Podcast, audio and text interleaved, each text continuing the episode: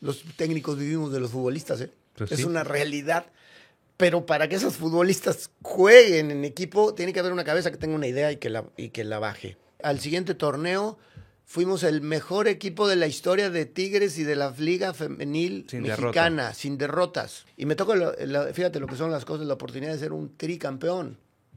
Porque llegamos a la final incluso invictos hasta la última, hasta el último minuto. La explicación fue el equipo viene a menos, no, llega, no lograste llegar a una final, quiere decir que bajaron tu, o sea, de, de haber estado siempre llegando a las finales, hoy, hoy no llegaste a una final, el equipo viene a menos y consideramos que necesitamos un cambio. ¿Qué tal amigos? Muy buenos días, buenas tardes, buenas noches, dependiendo de la hora que nos estén viendo. Te habla tu buen amigo compañero Rubén Heredia, conocido como Rubik en las redes sociales. Gracias por estar con nosotros en un episodio más de Solo Tigres, el podcast, tu podcast favorito de Solo Tigres y de los Tigres de la U de Nuevo León y los Tigres y las Tigres femenil. Y el día de hoy, el día de hoy tenemos, nos vestimos de una manera elegante porque tenemos al técnico más ganador de la historia de la Liga Femenil MX, bicampeón, campeón de campeones. Dirigió 122 partidos con Tigres Femenil y solamente perdió 8 partidos. Más imagínense el número de efectividad. Y aún así, dejó la dirección técnica de los Tigres por cuestiones que esperemos que él nos pueda explicar. Sin embargo, nadie se puede olvidar de que a pesar de ese pasado rayado que le pudo haber afectado al principio, con la afición, los resultados fueron los que lo nombraron o los que lo hicieron el, entrenador histórico de Tigres Femenil. Sin más preámbulo, con nosotros el señor Roberto Medina. Profe, ¿cómo está? ¿Cómo te va? Muy buenas tardes, gracias por la invitación. Oye, qué entrada. no, profe, pues lo menos que se merece. Picosa, picosa, ¿verdad? Pero este, gracias por la invitación. No, profe, lo menos que se merece, ¿no? Digo, fue una introducción corta eh, de una trayectoria, sobre todo en la rama femenil, de selecciones femeniles, el dirigir a, a este equipo de Tigres, el, seis torneos, cuatro finales, dos ganadas. O sea, no- suena muy fácil, pero no debe de ser nada fácil. Y, y más sobre todo porque, pues ya sabemos, eh, rama varonil, rama femenil, el, el hecho de que usted fue jugador, ese pasado rayado que pudo haber tenido, que, que yo sé que la afición al principio dijeron, ¿por qué? ¿Por qué? Y solamente con resultados, ¿no, profe? Claro. Nada fácil, como bien lo, lo comentas, tener ese tipo de logros. Sobre todo, y ahorita me viene a la mente aquella entrevista que le hacen a, me parece, a Michael Jordan, o no sé, ahora un jugador reciente de, de, de básquetbol, cuando, le, cuando hablan de éxitos o fracasos. Mm, ya, sí. Y cuando dice, oye, este, si, si fuera fracaso en, en el deporte, pues Michael Jordan sería el más fracasado, ¿verdad? Porque jugó 15 finales y nada más ganó 6, ¿no? Entonces, eh, nada fácil esa parte, porque obviamente el público, la afición, siempre que llegas a una final te quiere ver campeón y si no eres un desastre, ¿no? Y él, y el único responsable, pues es la cabeza. Entonces, eh, padre, porque al final uno acepta desde el momento que adquieres eh, es- esa posición de liderazgo que las responsabilidades son específicamente del, del técnico, las asume uno como tal, aunque bueno, en, en esos códigos se quedan cosas de saber qué más pudo haber hecho el técnico o qué se dejó de hacer en la cancha, ¿no? Y eso es un tema que quiero ahondar con usted un poquito más adelante, porque en serio que a mí, a mí también me llama mucho la atención. 122 partidos dirigidos con Tigres Femenil, 8 derrotas. Sí. Y así le dijeron las gracias. Pero bueno, vámonos por partes, profe, porque es un tema es. que, que yo sé que mucha gente que nos pueda estar escuchando y viendo va a estar muy interesado en saber esa versión de usted. Pero bueno, profe, vámonos al inicio, profe, porque aquí nos gusta conocer la pasión de nuestros invitados también. Y hace tiempito que no habíamos platicado, ahondado con anteriores invitados, pero aquí como tenemos el tiempo, entonces, sí, muy bien. profe, eh, pues ahora sí, ¿cómo descubre usted el fútbol como pasión? ¿Cómo llega a los Pumas? Eh, ¿Quién lo debutó? ¿Y cómo vino esta carrera futbolística? Pues como pasión, como un, como niño, ¿no? En, el, el jugar transmitido obviamente por, por mi padre, ¿no? Que pues lo la primera pelota que me dio, pues, una pelota de, de fútbol. Y siempre con la fortuna de, de, haber nacido quizá con un talento que pudimos desarrollar y, y, jugar desde selecciones del, del colegio en el, en el, que estaba, en la Ciudad de México, hasta llegar a, a una prueba en los Pumas de la universidad que esta prueba fue una casualidad que se da porque yo estaba jugando para la selección de mi colegio, recuerdo un torneo internacional en una ciudad deportiva de la Ciudad de México, y de repente ahí se me acerca uno de los visores de, universidad a invitarme a, irme a probar a Pumas. Y en ese momento se, se acerca mi padre y casualmente eh, se conocían. ¿Y por qué se conocían? Eh, el señor Memo Vázquez, de verdad, un gran este, escauteador y formador de, talentos en, en, Pumas. Eh, pues fue compañero de mi papá en algún momento en Pumas, jugaron, jugaron juntos, cuando en este, no en primera división, pero sí en divisiones, en divisiones menores, y pues eran, eran, amigos. Y dice, ¿qué Memo? ¿Qué Memo? ¿Qué haces aquí? Pues este, vengo a invitar a este chico a ver si quiere probar. Ah, mira qué casualidad es mi hijo pues adelante si él quiere, con mucho gusto. Nada más él ya sabe que siempre tiene que estudiar, terminar una carrera y si él puede compaginar las dos cosas, si acaso les sirve o les da, adelante. Así fue como empezó mi, mi trajín por el, por el fútbol profesional. Llegué a la reserva profesional de los Pumas. En aquel entonces no había ni sub-17 ni sub-20, era directamente los 17, 16, entre 16 y 18 años lo que era la reserva profesional. Y me tuvieron un buen rato a prueba el profesor Rubén Medina, en paz descanse, ¿no? exjugador también de Pumas. Me tuvo ahí un par de meses, hasta que me dieron el sí. Me acuerdo la primera vez que ya me dieron un uniforme de, de Pumas, ¿verdad? Para entrenar. Unos uniformes todos rotos, rasgados, pero era del Puma. Ya traíamos el Puma ahí en, la, en, el, en el pecho, ¿verdad? Y ya se, se, presentó la oportunidad de debutar tres años después, a los 19 años, eh, con el doctor eh, Miguel Mejía Barón, es quien me debuta en primera división. Y de a partir de ahí, pues hizo una larga carrera de 18 años como, como futbolista, pasando pues prácticamente por medio fútbol mexicano, en el que tuve la fortuna de, tener un rendimiento eh, en el 90% de los equipos arriba del 90% de, de productividad. O sea, jugaba prácticamente titular casi siempre, ¿no?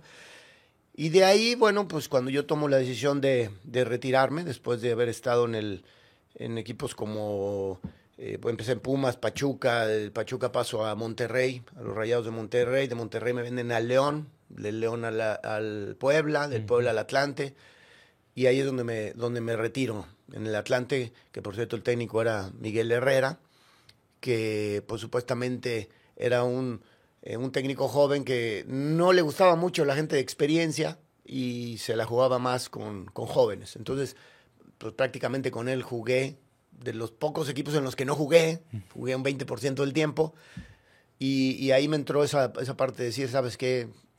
¿Qué estoy haciendo ya aquí? Perdiendo el tiempo, mejor avanzamos cosas. Y, me retiro, y es cuando, este, bueno, ya cuando estuve en Monterrey, conocí a mi, mi esposa, dejamos de base la casa en Monterrey, regreso a Monterrey. ¿Y qué vamos a hacer? ¿Qué vamos a hacer? Pues, pues regresarle al fútbol algo de lo que me ha, me ha dado. Ahí es cuando decido abrir una, una academia de, de fútbol mm. y, y, tratar de, de, empezar a aprender yo a enseñar, a tener una, una, una metodología, una pedagogía de enseñanza que me ayudó mucho hasta la fecha a, ser buen entrenador porque tengo clarito cuáles son las etapas de formación hasta un nivel profesional. Y, en esa academia, eh, por casualidad, me llegaron dos niñas a la, academia porque había, yo había abierto una categoría femenil, ahí lo puse en el, en el mapa, categoría femenil, tal, tal horario, y llegaron dos niñas, muy apasionadas. Y una de ellas, pues la vas a conocer inmediatamente que te diga el nombre, Natalia Natalia Gómez Junco. Gómez Junco, claro. Me llegó a los 10 años, 9 años, este, a, mi academia, que quería ella aprender a jugar fútbol. Y yo les preguntaba, ¿y para qué quieren jugar el fútbol? o sea, en esas épocas, claro. Eh, eh, yo no sabía que hubiera algo de fútbol femenil, pero habíamos abierto esa categoría, que me recuerdo que eh, un buen amigo, que es Luis Miguel Salvador, tenía una de sus hijas en el colegio americano y casualmente, por lo que significa Estados Unidos, americano, había categorías femeniles jugando en ese. Y cuando abro la escuela me dice, oye, abre tu, tu, academia femenil también porque te quiero meter a, a, mi hija que siga aprendiendo, está en la selección del colegio americano. Isabela, por cierto. Y, y esa fue la tercera niña, Isabela. Y con esas tres empezamos a trabajar, obviamente no las podía trabajar individualmente, las metimos a trabajar con una categoría varonil, obviamente un poquito con categorías más chiquitas de los niños, de la categoría que ellas eran, ellas tenían 9, 10 años, las metimos con los de 6, 7 para que estuviera ahí más o menos compensadito. Y así es como nace esa parte de, irme haciendo entrenador, ¿no? Y de ahí empieza a pasar al alto rendimiento con las niñas. Y alto rendimiento me refiero, ¿por qué? Porque el otro papá, no el de Natalia, también apasionado del fútbol y quería ver a su hija jugar fútbol, se me acerca y me dice, oye, ¿cuándo vamos a tener partidos con las femeniles? Pues le dije, pues el día que complete un equipo. ¿verdad? con tres. con tres niñas estaba imposible. ¿verdad? Y, y, él muy aventurado me dice, si yo te consigo este, más niñas, las metemos a competir. Le digo, pues sí, pero ¿a dónde? O sea, yo, la verdad de que era neófito para el tema de fútbol femenil. Y me dice, no, es que mira, ya hay Olimpiada Municipal, hay Olimpiada Estatal, hay Olimpiada Nacional de fútbol y, por ahí una que otra liguita ahí, que pues hay pocos equipos, pero sí. Ah, mira, pues, ándale pues, si tú me traes a las niñas, encantado. Este, pero me dijo, pero tú las entrenas. Y como yo, la escuela era mía, pero tenía coaches, yo era el que coordinaba. Yo por dentro dije, pues, no me va a traer a nadie, hombre. Sí, no te apures, yo las entreno. Si tú las traes, yo, yo específicamente las entreno. Aunque me metía con las categorías, pero no así como que al 100%, porque trataba de estar en pendiente de todas, ¿verdad? Todas las categorías. bueno, el siguiente, la siguiente semana, me recuerdo perfecto, estaba sentado haciendo la planeación de la semana para mi escuela y de repente me tocan la, la puerta y, era el, el, papá de Romelia, me recuerdo, se llama Jorge, Jorge Sama.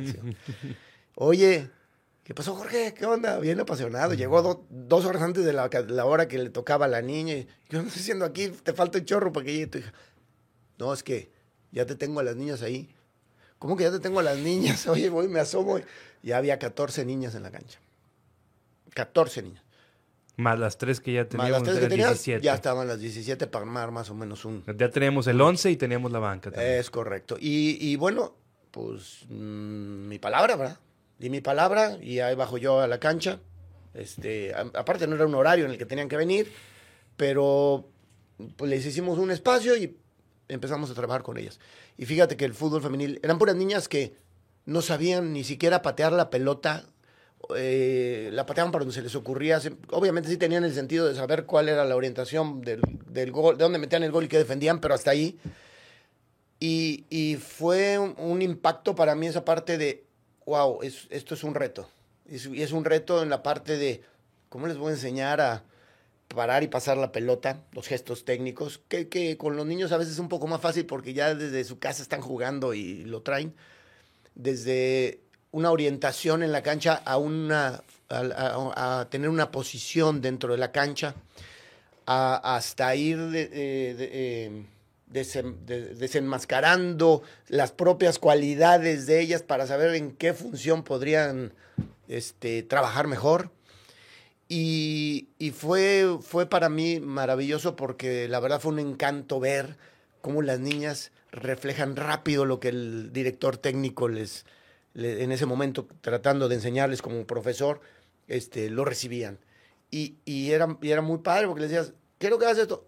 Y ellas te seguían al pie de la letra lo que hacían, con sus deficiencias técnicas. Pero con sus deficiencias técnicas empezaron a aprender a, a competir. Y metimos ese, esa, esa, categoría, casualmente era, recuerdo perfectamente bien la categoría 91-92, en ese entonces tenían, bueno, imagínate, 92 hoy es Nayeli Rangel, que en algún momento también la tuvimos en, en selecciones de Nuevo León, de Nuevo León y selección nacional. Eh, estás hablando hoy de jugadoras de 27 años, estás hablando, este, estamos hablando cuando ellas tenían 10 años, hace 17 años o un poco más. Ahorita tienen 30 más o menos. sí, ya tenían 30 más o menos. pues oye, ¿qué, ¿qué, querés, Roberto? A las dos semanas me llega este, ya, ya salió la convocatoria de la Olimpiada Municipal. Y nosotros estábamos en, en San Pedro. Pues órale, dale, escríbenos a ver. A ver qué a ver. cómo sale el, show, ¿verdad? Pero para esto, en, en, esas dos, tres semanas, este, veías el, el, avance muy rápido de las niñas en su. Y aparte, no solo eso, la pasión con la que ellas empezaban a, a querer, a, querer aprender a jugar al fútbol, la, la, maravilla como ellas se, se asociaban, se juntaban, se, todas esas cosas para mí fue un, un despertar muy padre en, en, otra parte, en otra visión del, del, fútbol, sin, sin sin despegarme del, del varonil. Y yo en ese momento a la par estaba haciendo mi curso de director técnico, ¿no? Entonces, eh, para mí fue muy, muy rápido toda esa avenida de, de aprendizaje de, de, la dirección técnica, de, de, generar un modelo, una metodología para, para enseñar. Bueno, pues para no hacerte el cuento largo, nos va muy bien en esa Olimpiada Municipal ganamos el San Pedro, nos toca ir a la Olimpiada este, estatal, y en la Olimpiada estatal eh, quedamos campeones San Pedro, ganándole. Cuando yo llegué ahí, vi a San Nicolás, vi a Escobedo, vi a Podaca, me, me, sorprendí y dije, ¿de dónde hay tantas niñas jugando al fútbol? Ya, ya, había una buena cantidad de niñas jugando al fútbol. Y, y nos toca ser, ser este, campeones. Y de ahí el siguiente paso, ¿y qué sigue? Pues este papá bien, bien movido, me dice, pues es que ahora hay un estatal, pero en ese estatal ya entran clubes este, de la ciudad. Y yo, ¿hay clubes de fútbol femenil? Sí. O sea, el mismo señor Jorge sabía todo eso. El mismo señor Jorge, hace cuenta que era mi director deportivo, en, ese, en ese entonces, y él era el movido para ver los registros, la esto, la registramos acá, ah, ok, órale, yo en la cancha, ¿verdad? Y obviamente después ya metiéndome a la cosa de administración. Bueno, nos toca el estatal y ahí pues, resulta que entró el Colegio San Patricio, entró este Tigres, Tigres de, la Universidad Autónoma de Nuevo León, que en ese entonces, y lo recordarás, el profesor Gadea estaba casado con la, profesora, híjole, se me fue ahorita su nombre, pero ella, su esposa traía ese, ese equipo de la Academia de Fútbol Femenil. Y entraron otros equipos este, como de San Nicolás, este, Boca Juniors, y hay, hay varios que tenían su, su categoría femenil. Yo estaba, la verdad, encantado y sorprendido de ver tanta niña allí, ¿verdad? Este, y ahí, pues sí, nos, ahí sí no nos fue bien. Ahí sí llegamos a la final, pero nos topamos a las famosas tigrillas, ¿verdad? Y, este, y ahí nos dieron unas buenas cachetadas. Ya no te quiero decir ni el resultado. Obviamente no nos tocó este, representar a Nuevo León para la Olimpiada Nacional, que el, que el ganador era el que, el equipo ganador era el que iba pero eh, casualmente eh, en ese estatal trabajaba para el Instituto del Deporte Melody Falcó y Eduardo Urdiales, hijo de don Jorge, que fue presidente de, Monterrey. Y jugador de Tigres. Eh, y jugador de Tigres. Exactamente, estamos, estamos en solo tigres. Oye, y resulta que se me acerca cuando perdemos a final del estatal y pues yo, la verdad, sí, frustrado, porque pues decía, oye, imagínate, venga, gane, gane, gane, con un equipo que habíamos empezado de 0, 0, 0, pues de repente el ego también te empieza, te, la empiezas a creer y llega alguien y te da pum, un cachetadón y ahí te quedaste. ¿Cómo está, Roberto? Pues ya ves, aquí nos tocó ahora que nos dieran nuestras cachetas. Me dice, no, pero te, este, te quiero decir algo. Tengo ya cuatro años trabajando para el Instituto del Deporte este, que es el Instituto del Deporte. O sea, ah, bueno, mira, el Instituto del Deporte es donde nosotros este, tenemos a todos los atletas de todas las disciplinas, donde está eh, gimnasia, este, levantamiento de pesas, tiro con arco, tenis, todos los deportes. Y, y ahí pues hacemos las selecciones de, de Nuevo León, que representan a Nuevo León en la Olimpiada Nacional. Y fíjate que a pesar de que ahora no te toca ir a la Olimpiada Nacional, quiero, quiero hablar contigo porque me gustaría que presentes algún proyecto. Oye, pero no entiendo, pues si le toca a la profesora, al equipo. Me dice, bueno, es que eh, han ido muchas veces a la Olimpiada Nacional y nunca Nuevo León ha ganado nada en fútbol femenil. Y yo vi tu equipo con carencias técnicas, pero con mucho orden, muchas cosas, y creo que hay una posibilidad de que Nuevo León llegue a hacer algo más. Le dije, bueno, pues vemos qué proyecto puede ser. No entiendo ahorita, no sé de qué me estás hablando, porque pues, el equipo que se va a la Olimpiada Nacional es este equipo de Tigres. Y lo platicamos. Obviamente, digo, fue ese equipo de Tigres, al parecer no hubo eh, un buen logro, ¿no? Y en ese entonces se me vuelve a acercar Eduardo y me dice, cambio las reglas de, de, de Nuevo León. Ya no es el campeón estatal el que va a representar a Nuevo León en la Olimpiada Nacional. Quiero que tú, Roberto Medina, seas el, el- el responsable de armar cuatro selecciones del Instituto del Deporte de Nuevo León que vayan a competir ahora a los regionales y a las Olimpiadas Nacionales. Ah, pues maravilloso, ¿verdad? Dije, este, preséntame un proyecto, ¿cómo lo harías? O sea, cuatro selecciones de diferentes categorías. Categorías, de- desde infantil, juvenil menor, juvenil mayor y juvenil superior. Y estamos hablando de niñas de 10, entre- en ese entonces 10, 12, eh, era 14, 16 y 18 a 20 años. O sea, desde 20 hasta 10 años. Dije, y espérame, este, Eduardo, este sí, pero ¿de dónde o cómo está este tema, no? ¿De Este, ¿Dónde las voy a encontrar? ¿Dónde lo voy a encontrar? Me dijo, eso me lo vas a presentar tú. Entonces yo me senté con, con Jorge. A ver, Jorge, ven para acá, pues, ¿de dónde vamos a sacar? Me dice, ah, no, no, no te preocupes. Este, hay, están todos, para empezar, todos los municipios. Ya viste que jugaste contra todos. Si tú vas a hacer una selección, pues vamos a, tocarle las puertas a todos los clubes y, y- y a ver qué jugadoras consideras que son las mejores y las invitamos a hacer un tryout, una cosa. Bueno, pues con el, con un, también con el apoyo del Instituto del Deporte, que tenía sus medios de comunicación, hicimos una, una visoría general y armamos, y armamos las selecciones de, de Nuevo León. Armamos las de, de Nuevo León. Y antes no, no pasaban del regional, la- las categorías pasaban una, a veces ninguna, no, no, no, no, pasaba nada con Nuevo León. Y a raíz de este proyecto eh, logramos calificar a las cuatro selecciones a la Olimpiada Nacional. O sea, ganamos el regional, que donde participa Tamaulipas, eh, San- Coahuila. Coahuila, San Luis Potosí y el otro ya no me acuerdo quién es, pero eh, de, de la región. Y nos fuimos, obviamente, pues en el proyecto que yo armé, pues puse un coach para algunas categorías, ¿verdad? Yo me, me responsabilicé de la, de la categoría que eran de la edad de las niñas que yo tenía en mi colegio, en mi escuela de fútbol, porque había una basecita de entre, entre ellas Natalia Gómez Junco y, y llegó la hija de Pedro Fernández, el sí, cantante, sí, sí, que jugaba, muy bien. Ahí teníamos como cinco o seis jugadoras que, que cuando hicimos la visoría dijimos, estas cinco de nuestro equipo sí sirven. Entonces yo me quedé con esa categoría, pues porque obviamente yo las conocía. Y en la Olimpiada Nacional resulta que por fin, por primera vez se consigue una medalla para Nuevo León. Esa fue la categoría que traía yo, específicamente yo entrenándola. Aunque yo hacía la metodología de todas las demás, pero no pudimos este, eh, obtener medalla con las otras tres, ni con la juvenil superior, ni que eran las más grandes, las, las de sub-20, ni con las menores. Y así empezó mi trajín por el, por el tema del fútbol femenil. En esas la, en la siguiente Olimpiada Nacional, ya cuando tuvimos un año de trabajo, porque esto fue al vapor, tuvimos tres meses para armar todo. Cuando tuvimos un año de trabajo, logramos traer dos medallas de oro para Nuevo León, una de plata y una de bronce. O sea, las cuatro categorías trajeron medalla. Y obviamente, pues el respaldo de Melody Falcó y de Eduardo Urdiales, pues se abrió al 100% para el fútbol femenil, que este, por cierto, les mando un abrazo y una felicitación a ellos porque han sido los que han trabajado mejor para los deportes de conjunto. A raíz de que salieron ellos, quitaron deportes de conjunto por quitar presupuestos, por quitar muchas cosas.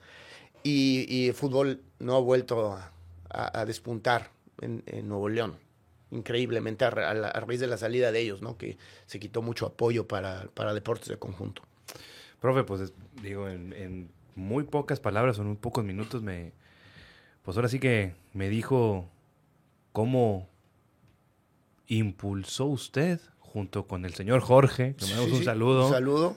eh, Eduardo Urdiales, impulsaron el fútbol femenil Sí. a nivel estatal. a nivel estatal. Y, para que lo sepan, en esas elecciones, ahí salieron las Nati Villarreales, las Katy Martínez, las Nayeli Rangel, las... Este, ya ahorita se me van muchas que han pasado por la Julie Dávila, que ahora juega en San Luis Potosí, la eh, Evelyn González, que estuvo en Tigres, este, Pamela Verdirame, que estuvo en, en Rayados, este, híjole, no quiero seguir diciendo nombres porque sería una falta de respeto para muchas de ellas que estuvieron representando Nuevo León y que, después se, se- incorporaron a la liga. Y hoy en la liga hay más de 25 o 30 jugadoras que participaron por, por selección Nuevo León representando los diferentes equipos. Ah, el, sello de, el sello de Roberto Medina está, Es que a veces- está puesto por todos a veces lados. es muy entonces- difícil hablar de uno, pero sí, y, y- Sí, y sí, lo que más recuerdo. duele es que la gente no sabe que tantas cosas que, que se han trabajado detrás y el, y el impulso que uno ha tratado de darle al fútbol femenil en el México. Después de ahí, pues obviamente Leonardo Cuellar va a las Olimpiadas Nacionales, donde él hace su visoría, ve lo que es Nuevo León y de inmediatamente, a ver, llámame el entrenador y entonces cuando me ve, me dice, Roberto, pues somos Pumas y entonces, ¿qué, este, ¿qué has hecho Nuevo León? Pues trabajar. Nada más trabajar, este, visorear, trabajar y, y, tratar de, obviamente, competir lo mejor posible y lo más sano y lo más este, eh, disciplinado que, se puede. Y ahí es cuando me invita él a trabajar en selecciones nacionales, que por primera vez me da, la, me da una selección sub-20. Y en esa selección sub-20 estaba Fanny, Estefanía, este, Stephanie de, de, Tigres, Bianca Sierra. Ah, sí, sí, sí, sí. Este, Stephanie Mayor. Stephanie Mayor. Stephanie Mayor, sí, sí. Stephanie Mayor, Bianca Sierra, este, bueno. Pues, pues este, Nayeli Rangel. Nayeli. Eh, Cecilia Santiago, aunque era más chiquita, pero... Kenty Robles no estuvo también por ahí. Bueno, Kenty Robles la visoreamos ya, ya estando yo dentro de, de, selección nacional y nos enteramos que había una niña jugando en Europa y a ver quién es y a ver tráela y vemos si se integra. Y Kenty hace el mejor mundial con México y sale en el once ideal del, de ese mundial y es la primera vez que México gana un partido a nivel a nivel mundial y, la, responsabilidad la tenía yo de esa, de esa, de esa categoría sub-20 y, y, de ahí pues se, ellas empiezan a, a, hacerse visibles al mundo y se empiezan a ir a jugar a, diferentes lados, a las universidades. Este, primer lugar de grupo, profe, en ese mundial. En ese mundial, primer lugar de grupo en el 2010, es correcto, es correcto. Y nos había tocado el campeón de Asia, el campeón de África y el campeón de Europa, Inglaterra, África y Japón y nunca, le habíamos, nunca habíamos ganado un partido en ninguna categoría a nivel mundial. Nunca. Entonces, la verdad es que para mí pues, eh, era maravilloso el crecimiento que estaba viendo en eso, pero no teníamos los reflectores que hoy tienen las selecciones nacionales. Y, incluso este, el, mismo, el mismo Leo que picó piedra, que abrió camino y que después le ayudamos nosotros a seguir este, abriendo, abriendo camino, pues la verdad es que han sido yo creo que muy maltratado, ¿verdad? Por el, por el medio, este, porque nadie reconoce cómo se empezó. Se empezó en Guarache, se empezó descalzo con selecciones nacionales a lo que es ahora una muñequita bien vestida, ¿verdad? Sí, definitivo. Pero bueno, profe, también el detalle, yo creo que más que todo lo que, lo que también la gente se quejó, y me incluyo, profe, con el tema de Leo Cuellar, porque ahorita quiero, quiero platicar con usted del tema de la metodología que usted utilizó, si, es algo similar a que algo similar que se pudiera utilizar con los hombres y el tema de las mexicoamericanas, que también creo que fue hoy un tema pues las mis chavitas, las que vengo acá y luego de repente me topo que hay mexicoamericanas estudiando en Stanford, en, las grandes universidades de Estados Unidos con un alto nivel de fútbol.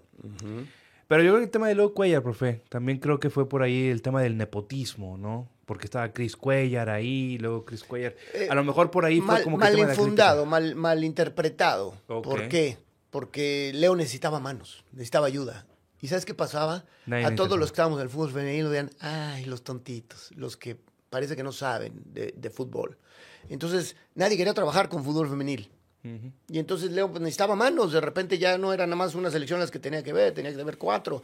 Y, y, de repente su hijo inició siendo entrenador de, de porteras y, las necesidades lo fueron llevando a que hoy, eh, ¿sabes qué? Pues métete a ayudar a la cancha en tal categoría, en tal categoría, pero no es, no es como que fuera porque, porque fuera específicamente mi hijo, sino porque, él, o el hijo de él, perdón, sino porque no encontraba gente, primero, sana, primero, segundo, profesional Tercero, eh, con esa capacidad de bajar el estatus a cómo enseñar en el fútbol femenil, porque llegamos a selecciones nacionales, teníamos que no solamente enseñar la parte táctica, sino a ponerlas en forma física, a enseñarles la parte técnica y luego a la parte táctica y compitiendo con el gigante que tenemos aquí al lado, o los dos gigantes, ¿no? Entonces no, no era fácil. No es fácil. ¿A qué se refiere con sana, profe?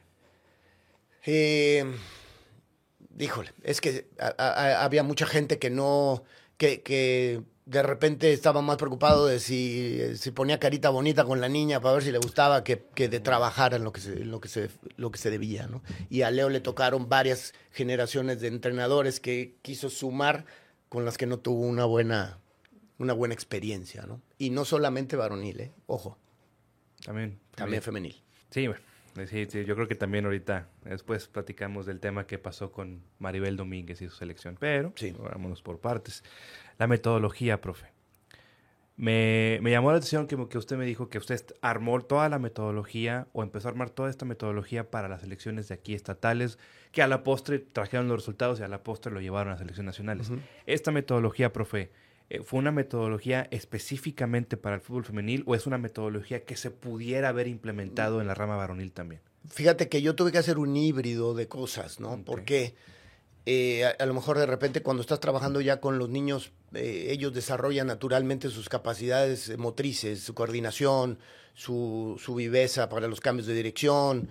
Eh, entonces, yo tomé muchas cosas de lo que yo aprendí como futbolista profesional, ¿verdad? Para meterlas hacia, hacia el femenil, pero cuando estábamos trabajando nos dábamos cuenta de, de, de, muchas carencias que necesitábamos implementar en esa parte, por ejemplo, específicamente lo físico.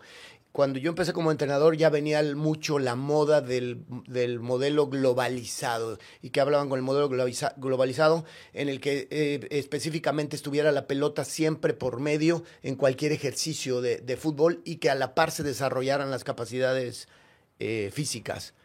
Y entonces nos empezamos a encontrar con que, oye, no puede correr y parar la pelota, ¿cómo le hago para que darle un tiempo a la parte técnica, pero luego todavía que pueda desarrollar la parte física? Entonces tuvimos que volver un poquito al modelo analítico, a decir, a ver, pues que corra, que cambie de dirección, que haga un poquito de pesas, que haga saltitos, que toda esa parte física quitando la pelota, porque ¿qué pasaba? Queríamos meter algún ejercicio globalizado, que es donde va la parte física con la pelota, y cuando la niña quería parar la pelota se iba, entonces el ejercicio se paraba, entonces ya ni corría ni paraba bien la pelota.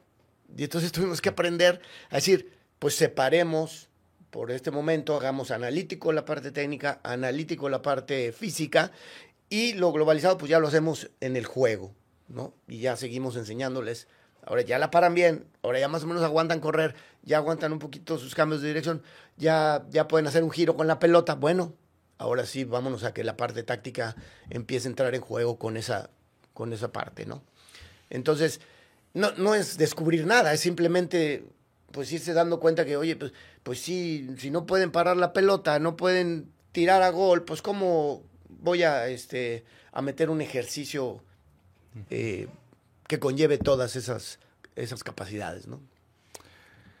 Difícil. Sí. Una tarea difícil. Sí, la verdad que fue muy difícil, pero, pero fue a prueba y error, ¿eh? O sea, también yo seguí aprendiendo eh, en esa parte del fútbol femenil a prueba y error. ¿no? Claro, digo, es una. Es un orgullo también para, para este espacio estar platicando con uno de los propulsores del fútbol femenil. Y aquí tuvimos, en este espacio también tuvimos, tuvimos a Erika Gadea platicando sentada que, aquí. Que, que, su mamá fue una de las precursoras en, en, Claro. en Nuevo León, ¿no? Exacto. Entonces, también, también, en, en, ese momento el modelo que se usaba era pues todos los días jugar fútbol, las niñas que jugaran fútbol y aprendían a jugar fútbol jugando fútbol. Sí, Claro. pero cuando ya vamos a otros niveles, donde tenemos que enfrentarnos a Estados Unidos, a Canadá, a Japón, a- que tenían 30 años detrás trabajando y que a veces no les veíamos ni el polvo, eh, pasaban con un porcentaje de posesión del 70-80% eh, Estados Unidos, México, este, Canadá. Canadá, y eh, Japón, y contra nos enfrentábamos y nosotros no veíamos ni la pelota, pues tu- tuvimos que regresar a, las- a los fundamentos A y a las bases. bases, ¿verdad? Que creo que bueno, que a la postre se vio reflejado ahora, ya que usted termina su participación con, con- con las selecciones femeniles juveniles, y si mal no recuerdo, le dan la oportunidad de la mayor Así en el es. 2019, Así es. Pero no obtuvimos los No- no resultados pudimos o- pasar. deseados. Así es. Que, bueno, también, mira, eh, era cuando ya empezaba a hacerse un poquito visible el tema del fútbol femenil, porque la, liga- federación, todavía no estaba la liga. La liga, ¿cuándo Ah, acababa de empezar la liga, llevaba seis meses, es correcto. Y, y- y la, gente no se daba cuenta que primero, esas niñas que, que- que venían ya venían en procesos de selecciones nacionales desde menores, que las fuimos llevando hasta ese proceso que, no que me tocó de mayor. Pero para mi mala fortuna, la mayoría de esas chicas logramos que, se- que, se, que se fueran a equipos donde había ligas, ¿no? Y entonces en el proceso que a mí me toca, ya existían ahora las famosas fechas FIFA. Mm. Y entonces, pues a mí me llegaban dos días prácticamente antes de la competencia. Entonces, a veces ya no había chance de, ni, de, ni de experimentar el modelo de juego, porque me venía una viajando de Europa, otra me venía viajando de, de este, donde, donde teníamos de Estados Unidos, otras la teníamos en, en este, bueno, en Islandia, bueno, es Europa, ¿verdad? Sí, Unas sí. en Islandia, otras eh, en España, otras. Y, y los clubes nos las en- soltaban en diferentes, en diferentes momentos. Entonces, querías hacer una preparación de dos semanas antes y a veces estábamos entrenando con seis, siete jugadoras porque las otras o estaban jugando una Champions o no habían terminado de, de ¿cómo se llama? De, de, de su liga, Competencia, de su sí. competencia.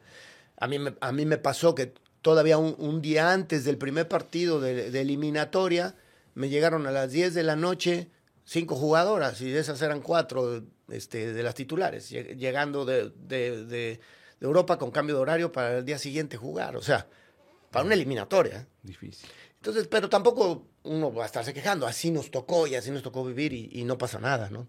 Claro. Y, y, bueno, el, el culpable, bueno, nuevamente pues, siempre es el, El técnico. el, el técnico sin, sin todas esas cosas y, y- y al final no son justificaciones, pero también eh, vivimos cosas dentro, dentro de la cancha de, de- de esa falta de coordinación en el modelo de juego, que obviamente una, una selección que por lo menos hubiera tenido un mes, un mes y medio de trabajo, lo iba a tener mucho mejor fundamentado que nosotros, aunque tuviéramos a las cracks, ¿verdad? Porque hemos visto equipos que tienen a los cracks y que si no entrenan un modelo de juego, no funciona, ¿eh? Claro. Es una realidad. Es una realidad. Es una realidad. Sí, sí, un Manchester City no va a funcionar sin un Pep Guardiola. O sea, Bueno, por eso lo llevaron, ¿verdad? Es, este, entonces, bueno, hay cosas. eh, Pero, profe, entonces eh, viene esto, vienen todas las críticas a nivel nacional, porque como usted bien dijo, no se ha tenido ese espacio como estos para que platiquen el, el- el- el contexto o todo lo que todo lo que viene detrás. Que, que, que la crítica mayor viene conmigo porque acababa de iniciar la liga con un boom tremendo, que era obviamente el- la muñequita de la, de la Federación Mexicana de Fútbol. Y obviamente mal a par de mi parte, salgo a después de un partido donde no se califica a, la una, a una rueda de prensa, ya sabrás, con toda la bronca que trae uno como, como entrenador de no haber podido conseguir lo que era tan ansiado para, para nosotros. Y la primera pregunta es, eh, ¿qué pasa si ya está la liga? ¿Por qué no calificaron? ¿No? Y mi respuesta es, a ver, a ver, la liga en este momento no nos generó nada para la selección. Al contrario, la selección le prestó las jugadoras a la, a la liga, ¿verdad? Pero no tengo, esa fue una primera parte, esa fue una primera parte. Y la segunda parte fue, pero no tengo duda que la liga a mediano, corto o largo plazo va a ser un boom y va a ser una gran ayuda para nuestras elecciones. Pero, pues, Pero ¿qué pasa? le como periodistas, y, y se la tengo guardada a esa periodista, ¿cuál fue la parte que puso? Roberto. Medina dice que la liga no sirve para la selección nacional. ¿Verdad? Está bien, hasta la fecha la sigo la sigo me la- Guardando. la, sigo guardando, no, me la, me la sigo este me sigue me sigue afectando en muchas cosas, ¿verdad? Me sigue afectando. Tanto, tanto así que a lo que con los resultados que yo tuve no tuve oportunidad ni siquiera de ser candidato nuevamente a regresar a una selección nacional. ¿Verdad? ¿Por qué? Porque nuestros directivos se pusieron muy, muy enojados porque pues obviamente la gran inversión que habían hecho para una liga femenil y que, su- que el técnico nacional dijera que no sirve es un- una, una problemática. ¿no? ¿Esta periodista sigue en activo, profe? Sí, sí, sí, claro, sí, sí, Sí. sí. Y digo, a lo mejor fue, a lo mejor no fue ni la periodista, a lo mejor fue el editor, por vender, ¿verdad? Claro. Hay un, un- hay un, hay un, una, una parte donde no hay, no hay un buen resultado, ¿verdad? ¿Y cuál es la nota? Lo más amarillo que se pueda, ¿no? Claro. Para que te llame la atención para que... Así es, para que esto tenga clics y clic. clics y clics, ¿verdad? Sí, pero bueno, profe, ya sabe que los directivos van y vienen y... Esto da muchas vueltas. Exactamente. Y, y- y la vida tarde o temprano te premia o no. Y a, y a mí me premió, te voy a ser sincero, ¿verdad? Porque, de- porque logro regresar a, a- a tomar en mis manos a gente que, que había pasado por, por mí en, en todas las etapas formativas y que llegó a reflejar mi, mi sentir del fútbol este, a la liga, ¿no? Claro, digo, sabemos que ya en ese 2019 antes vino esta dirección deportiva en la rama varonil con Pumas del Sí, 2012. en el 2012. ¿Cuánto tiempo duró? Cuatro años, ¿no? Dos Dos- años estuvimos. Dos años, hasta Ajá. el 2014 y el 2014 volvió a regresar. Volví a regresar a selecciones nacionales y ya en el 2019 es cuando yo me integro nuevamente a la, ya a la liga después de haber salido de, de selecciones, ¿no? Claro, que 2019 que ya es donde llega acá a, Tigres. femenil, profe. Una última pregunta del tema de selecciones para ya abocarnos al tema de Tigres. El tema de las mexicoamericanas, profe. ¿Cómo, cómo, cómo fue ese escauteo de su parte? Porque pues, yo sé que Leo y Chris podrían haber tenido su escauteo, pero su escauteo y cómo pudo manejar esos egos de, o sobre todo esos egos, tanto de sus jugadoras que venían desde un proceso con usted desde muy chiquitas, eh, y el cómo no tener esa preferencia usted de que, bueno, yo juego con las que conozco y las, o sea, ¿cómo, fue toda esa, e, esa mezcla y cómo tomaron, cómo, cómo pudo hacer usted eh, el grupo, como le Mira, es que para empezar, cuando yo llego a selecciones, ya había una controversia muy grande entre exjugadoras mexicanas que habían sido relegadas un poquito de, selecciones por parte de Leo, porque Leo encontró jugadoras mexicoamericanas que simplemente para él, en la parte de poner lo mejor dentro de la cancha, pues las veía más altas, más fuertes, más rápidas y con mejores golpeos que lo que había en ese momento en nuestro país, ¿verdad? Y pues el pues si es México, México-americana y puede defender al país y, con, y tengo el reglamento con un pasaporte para que pueda jugar, pues las voy a integrar. Y así fue como, como, como se consiguieron, se empezaron a conseguir un poquito de pasos para el fútbol mexicano de poder asistir a, a los primeros mundiales que asistió eh, Leo Cuellar, ¿no? No voy a decir nombres, porque esas jugadoras mexicanas están dirigiendo ahora, ¿eh? en, la Liga Femenil algunas. Otras tienen puestos directivos. Y, obviamente siempre estará esa parte de que es un mala persona Cuellar porque yo debía estar y no hay una autocrítica de ver contra quién en esa parte de cómo se genera una competencia interna para tener lo mejor para un equipo, ¿no? Entonces, bueno, cuando yo llego a, selecciones, eh, Leo me, dice, hay este tema. Lo primero que tienes que saber es que cuando nosotros vamos a poner una selección nacional, no tenemos que estar pensando en si nacieron en, en, Estados Unidos o si nacieron en México. Si ellas nos presentan un pasaporte mexicano, si nacieron en Estados Unidos o en México, pueden, pueden jugar para la selección. Y tenemos que escautear todo el mundo. Donde haya una mexicana jugando al fútbol, tenemos que eh, buscarla. Le dije, no, claro, excelente así será, ¿no? Y eh, en, esas épocas entonces hacíamos visorías en Estados Unidos, en muchos de los estados, promovíamos que las jugadoras que, fueran hijas de padres mexicanos o que tuvieran abuelos eh, mexicanos pudieran asistir a esas convocatorias y que quisieran representar a, México, porque pues ellas podrían representar a Estados Unidos, eran bienvenidas. ¿Y cuál fue la, la, casualidad? Que fíjate que nos encontramos muchas jugadoras que eran escauteadas por Estados Unidos, pero que en el ranking que hace Estados Unidos de sus jugadoras, ellas quedaban en el lugar 40 o 50, no iban a tener ninguna posibilidad para jugar para Estados Unidos. Pero para nosotros cuando las veíamos decíamos, para nosotros son un ranking 1 o son un ranking 2, si acaso pones un, un ranking de jugadoras. Y empecé, yo primero con, con mi sub-20, pues empecé una, me acuerdo, una visoría en Chicago, luego otra visoría en Los Ángeles y luego otra visoría en Dallas y en la visoría de, Los Ángeles, que es la, de la que tengo más memoria, porque ahí salieron muchas jugadoras con las que nos fue muy bien en el Mundial de, Nueva Guinea. Mm. Y, el mejor recuerdo que tengo, y pues obviamente aquí de inmediato les va a brincar el nombre, ¿verdad? Pues es María Sánchez y Kiana Palacios.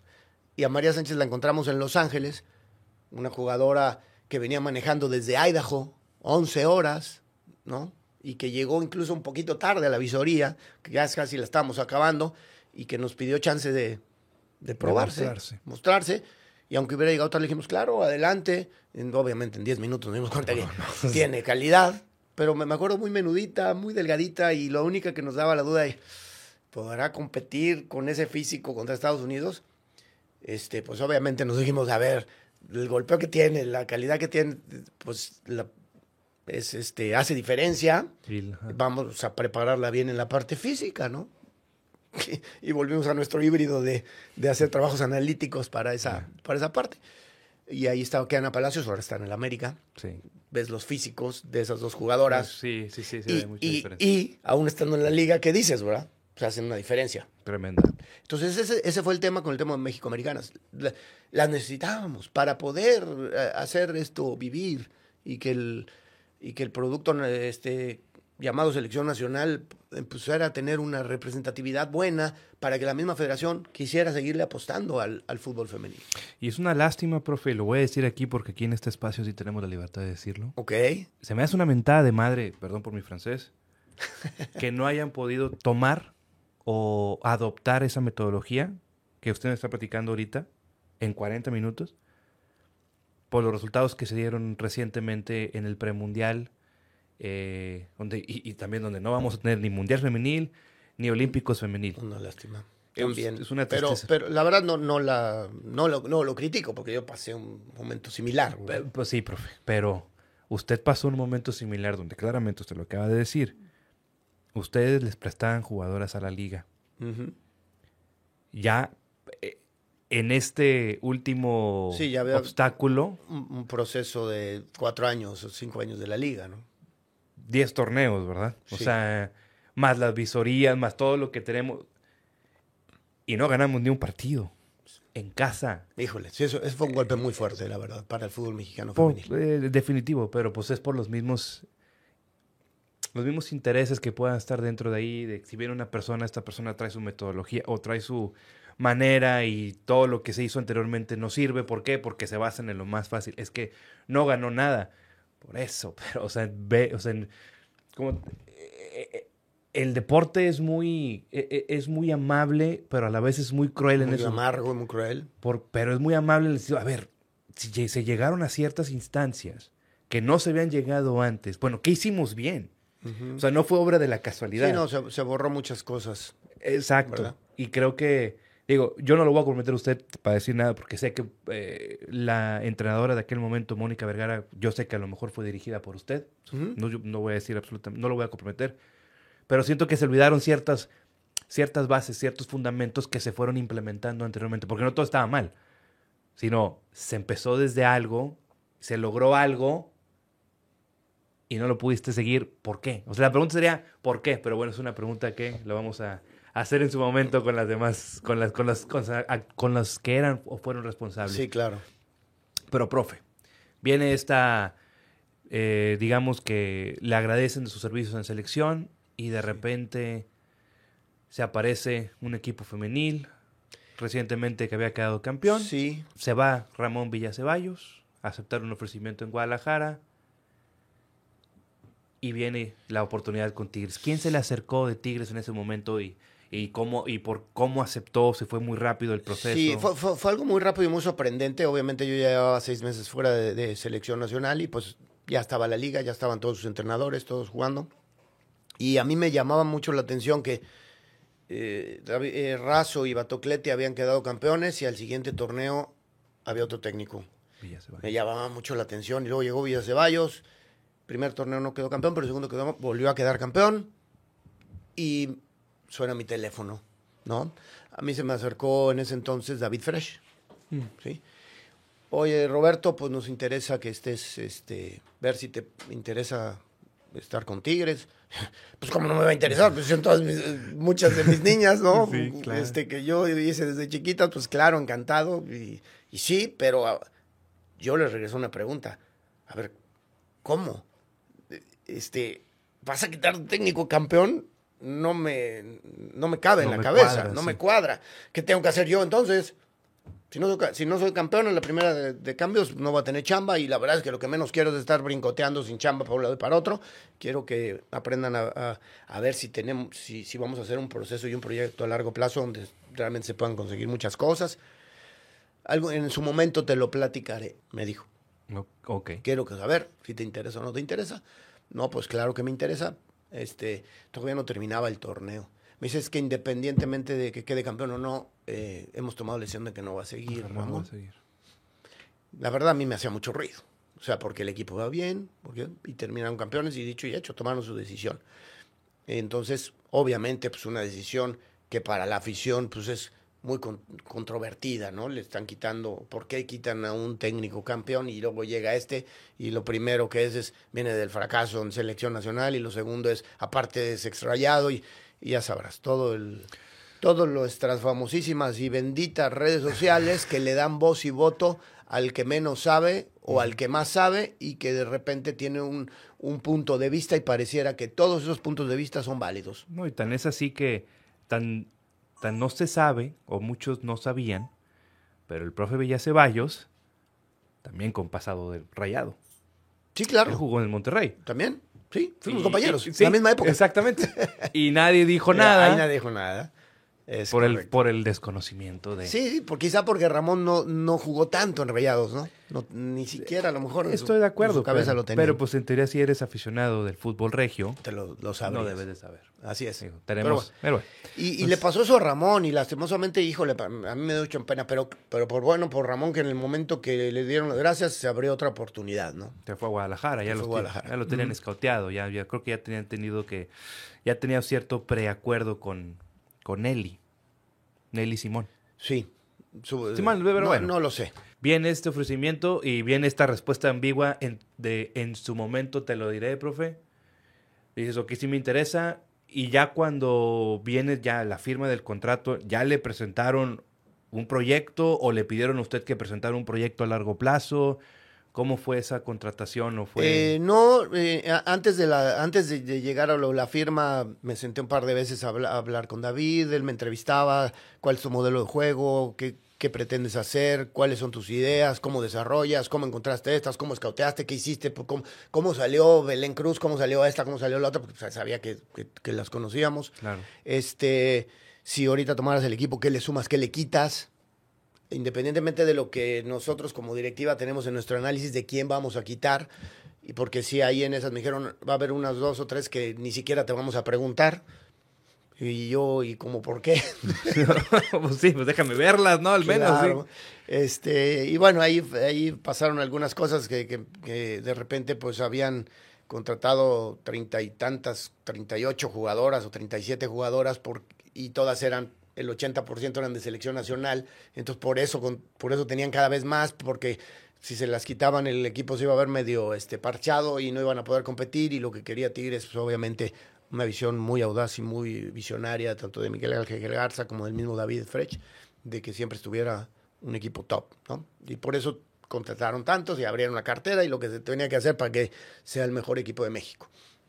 Este, y, y ahí, bueno, pues obviamente yo le dije, pues mira, yo creo de lo que yo viví en, en selección, ta, ta, ta, ta, ta, de lo que he visto ahorita en la liga, puede ser uno o dos que, que yo haría a un lado.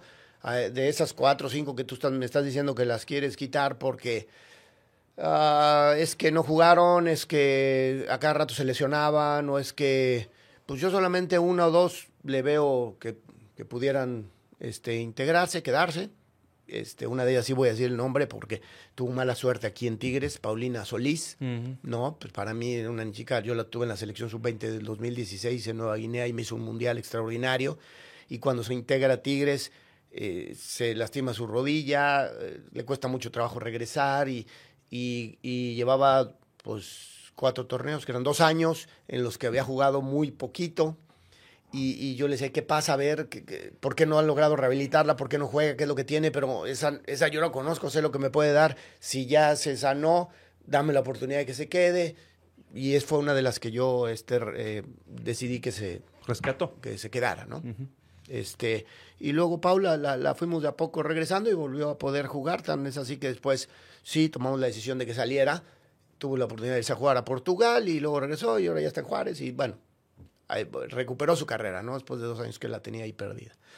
Y, y me integro entonces en ese, en ese 2019 donde obviamente el primer torneo, este, después de haber sido campeones contra las mismas rayadas, nos vuelve a tocar otra, otra final, la tercera, y como dicen, para el Rayados, qué bueno que fue, la tercera fue la vencida, pero para Tigres, y para mi mala suerte, pues era la primera, ¿verdad? Y, y- y perdemos esa, esa, esa final de que en la que fuimos mejores, incluso eh, los dos partidos en la temporada, en todo, pero en la, la liguilla, eh, en, los partidos finales no la metimos. eh.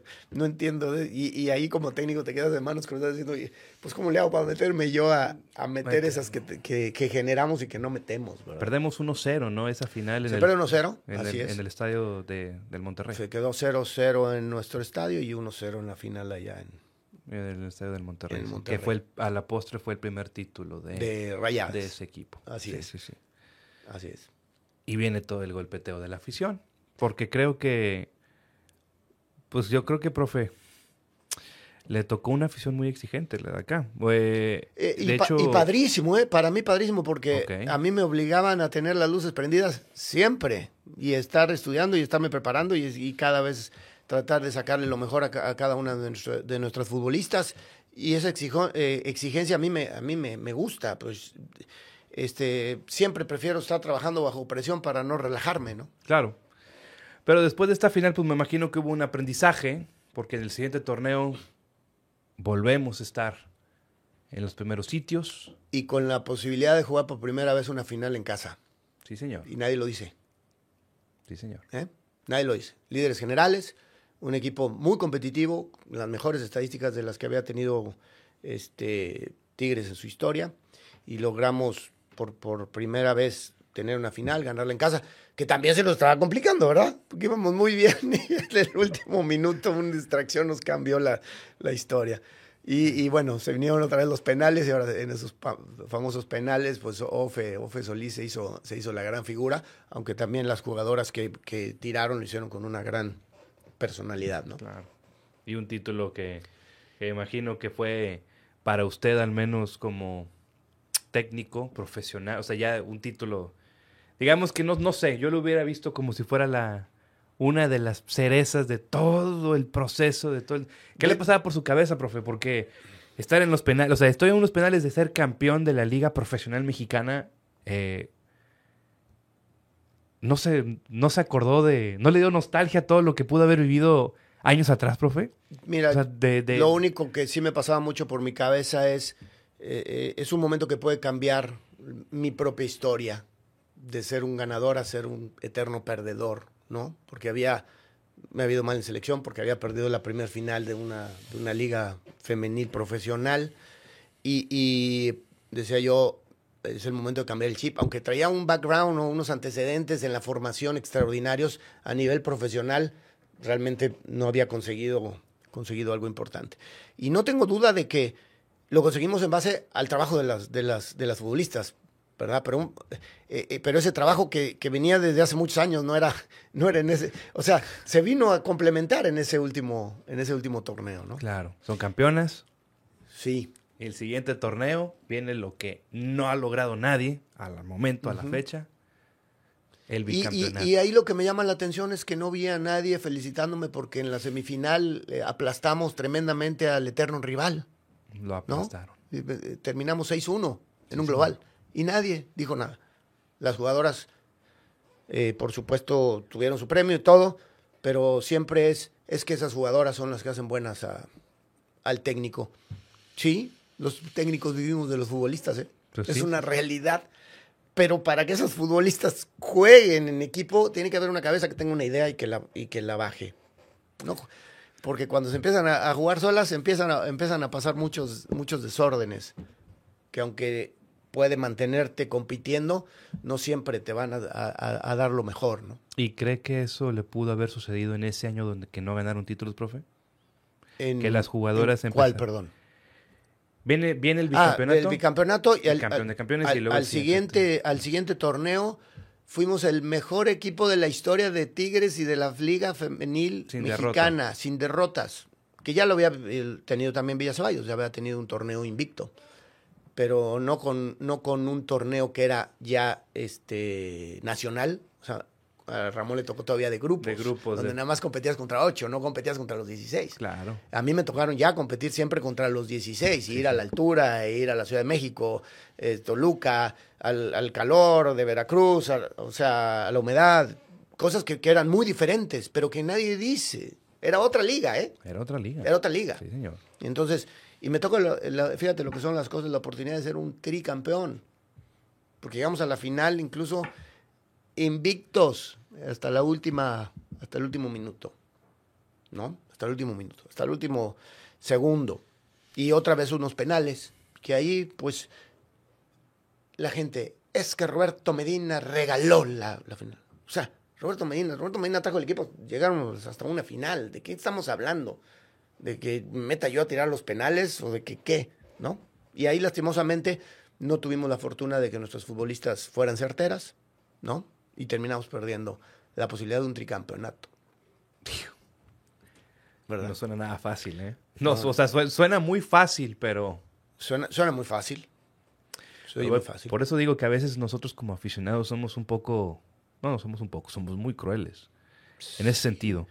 Porque, porque sí me tocó ver y me tocó ver las redes sociales. Fuera Roberto. Sí, claro. Roberto no. Ya se acabó esto. El ciclo se acabó. El ciclo se acabó. El ciclo se acabó. Y viene el otro semestre. Y viene el otro semestre y volvimos a quedar invictos. Sí, señor. No perdimos. Sí, señor. ¿Verdad? Hasta la semifinal. Ah, perdón, hasta la, hasta la semifinal. Y que no perdimos. Y que no nos fuimos por la tabla. Nos fuimos por el tema de la tabla. Que ahí hay muchas cosas que yo, como tengo, no, no te las voy a platicar, me las voy a guardar porque fueron un poco controversias, incluso con mi directiva, en, en decisiones, en ¿Controversias de directiva con usted? Conmigo, eh, en algunas decisiones durante el, durante el torneo, ¿no? En, la, en las que, por ejemplo, a alguien se le ocurrió decir que necesitábamos un preparador físico diferente. Y yo, a ver, ¿de qué me estás hablando? Si con este preparador físico el equipo ha sido líder general durante, llegamos a tener 45 partidos sin perder. El equipo corre, el equipo... Le digo, lo que pasa, ¿dónde está el análisis de que no se han dado cuenta? Y no se ha dado cuenta la gente de que los seis torneos que tuve yo no tuvimos oportunidad de hacer pretemporadas más que en una. Y la única vez que tuvimos la posibilidad de hacer de, hacer una pretemporada fue cuando fue el bicampeonato que le ganamos a Chivas. Todos los demás torneos los arrancábamos prácticamente a la semana de haber, de haber terminado contra equipos que tienen la oportunidad de prepararse un mes antes en la parte física a tope, en, estructura, en cambiar cosas, y nosotros ya estábamos terminando una semana y empezando la otra, ni siquiera de, de poder festejar bien. Y eh, hay una controversia, me meten un preparador físico y empezamos con lesiones que no teníamos, ¿verdad? Porque hay un cambio de manos. Y obviamente empezó a haber controversia eh, dentro de mi cuerpo técnico con, con, esa, con esa situación, ¿verdad? Ya, ya eh, cuando, cuando incrustan, incrustan a este preparador físico o preparador, sí, preparador física, no me acuerdo. Oh, eh, a ver, ojo, ¿eh? más perdón que te interrumpa. No estoy diciendo que sea bueno o malo. No, no, no, no. No, no. no. O sea, yo no estoy diciendo que no. No, metodología es diferente de trabajo. Nada claro, más, y, que, y que se salían de lo que estábamos o, veníamos acostumbrados a, hacer, ¿no? Claro, me imagino que ahí fue la directiva actual, ¿no? Donde vino esa controversia. Sí, claro, digo, fue el, último, Culebro, fue el último año, así es. Y viene esa semifinal. ¿Usted había renovado contrato? Sí, yo había renovado el contrato un año antes. Este no, un, semestre antes, perdón, de, de, ese, de, esa, de esa semifinal. O sea, la final perdida contra el Monterrey en penales, la última final que usted participa, ¿no? Ahí renovó eh, contrato. Ahí, renovamos, sí, exactamente, ahí, hay una renovación por dos años más. Y en, eh, lastimosamente en la liguilla perdemos a, a Jackie Ovalle. En la misma semifinal perdemos a Mia Fischel eh, por lesiones. Ya traíamos eh, otras problemillas en cargas con algunas de nuestras futbolistas y lastimosamente, a pesar de todo, a pesar de todo, eh, ni se notaba todos esos, todas esas todas esas bajas, ¿no? Profe, ¿por qué, por qué empezaron a salir cuestiones así de que de, información que se empezaba a filtrar que si las jugadoras estaban incómodas con usted, que ya en algunas ya no querían estar, ¿Qué pasó con el tema de Katy Martínez? ¿Por qué Katy Martínez sube un video en su, en su canal de YouTube diciendo que, que, iba a decir su verdad, pero que luego nos enteramos por un lado que la molestia de ella era con usted, porque usted la quería correr? es que esa, fue otra de las jugadoras que se me lesionó, fíjate. ¿eh? este, durante el torneo, precisamente es en el que no logramos... No, durante el torneo que habíamos sido campeones en el bicampeonato, ¿verdad? Katy se lesiona por ahí de la fecha 5. La perdimos prácticamente.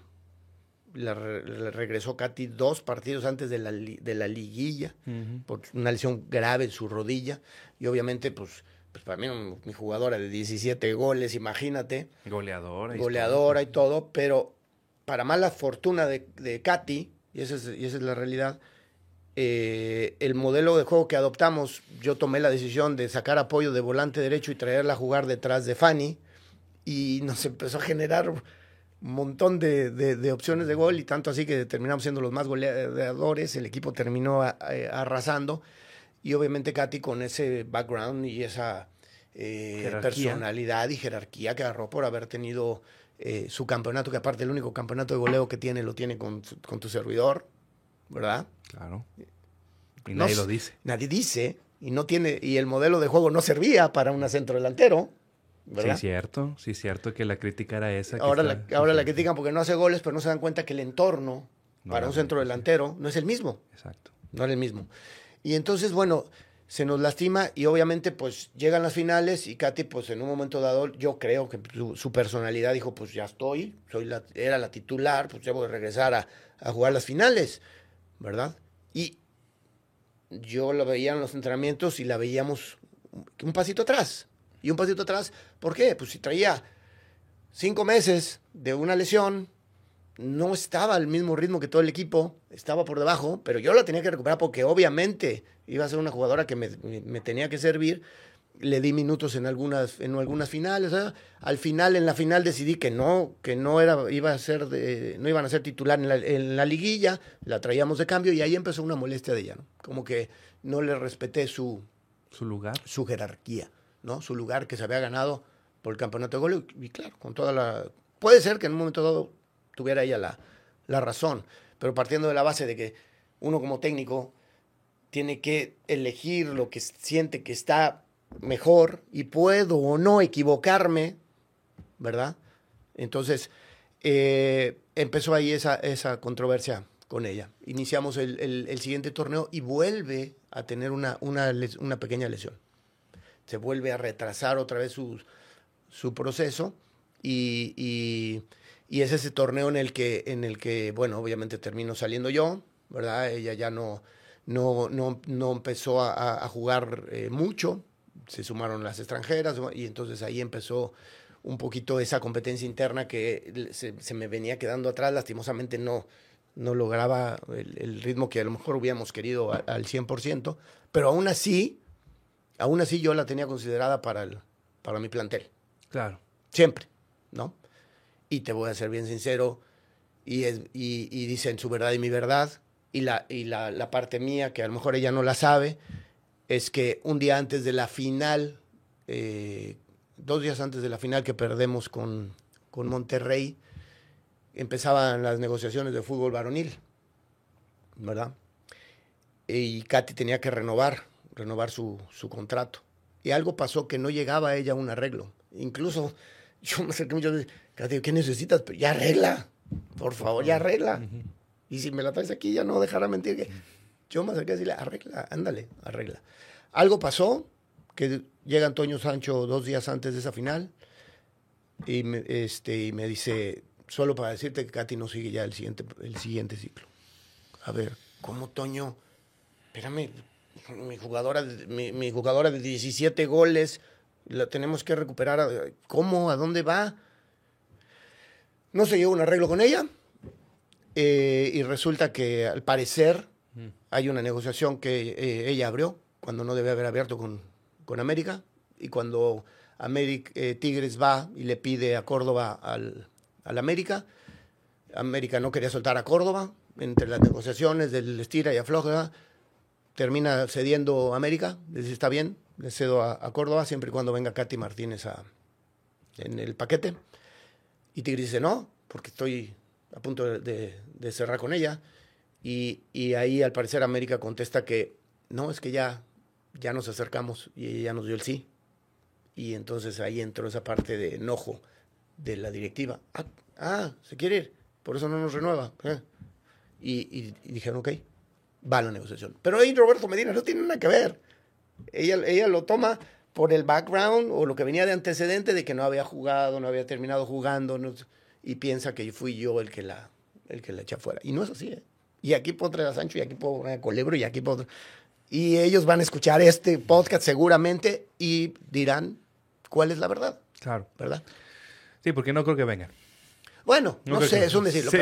Seguro lo van a escuchar y seguro. Eso, eso, es un hecho, ¿eh? Eso es lo que lo van a escuchar y van a saber. Lo, van a escuchar. Claro, y, es un hecho. y sabemos que esa, que esa, fue la verdad. Yo no voy a decir una mentira y tampoco voy a embarrar a, a, a decir algo que no es eh, por parte de la directiva, porque la directiva tomó una decisión en base a una negociación. Claro. Y esas informaciones, profe, que empezaron a salir de que las jugadoras estaban incómodas con usted, se acercaron con usted directamente, o sea, ¿pasó algo así? No lo sé, mira, yo realmente de fondo no lo sé, ni quiero pensar que haya sido así, prefiero quedarme tranquilo en pensar que mi, mi no logro de llegar nuevamente a una final fue lo que me tiene fuera a mí, ¿verdad? Mi no logro, es decir, me hago responsable de por qué estoy fuera yo, no de lo que haya alrededor. Pues de lo cual no tiene sentido, profe, porque, insisto, sí, había, renovado seis meses antes. Sí. Por dos años.